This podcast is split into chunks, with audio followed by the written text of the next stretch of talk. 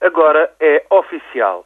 A intervenção da NATO na Líbia tem por objetivo o derrube de Gaddafi.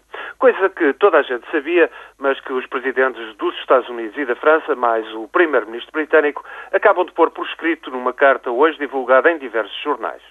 Asseguram os líderes ocidentais que a NATO age ao abrigo do mandato aprovado em março pelo Conselho de Segurança das Nações Unidas para a proteção de civis asseveram que não pretendem derrubar Gaddafi pela força, mas logo a seguir admitem que não há qualquer hipótese de paz enquanto Gaddafi se mantiver no poder. Concluem ser assim imperativo continuar a pressão sobre o regime do coronel. O ministro da Defesa da França foi, entretanto, mais claro. Reconheceu que este objetivo ultrapassa o mandato da ONU, que visava impor um cessar-fogo e salvaguardar os civis coisa que também toda a gente sabe e que tem sido publicamente criticada por países como Brasil, China, África do Sul, Rússia ou Índia. Portanto, ante o impasse na guerra civil, a NATO promete uma intervenção militar prolongada. O problema é que entre os 28 Estados da NATO, só seis participam nos ataques aéreos. A França e a Grã-Bretanha lideram a ofensiva depois dos Estados Unidos se terem remetido para um papel mais resguardado.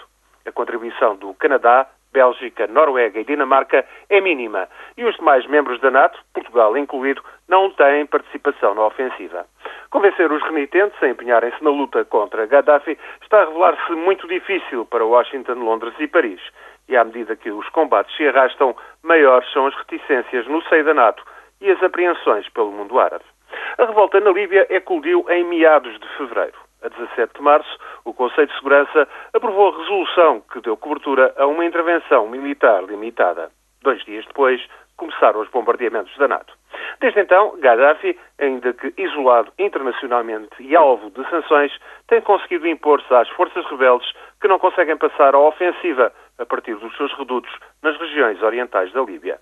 O impasse na guerra civil está a degenerar, entretanto, num conflito diplomático que porá em causa futuras intervenções internacionais sancionadas pela ONU em situações graves de guerras civis. É este um dos maiores malefícios que traz consigo a guerra civil na Líbia.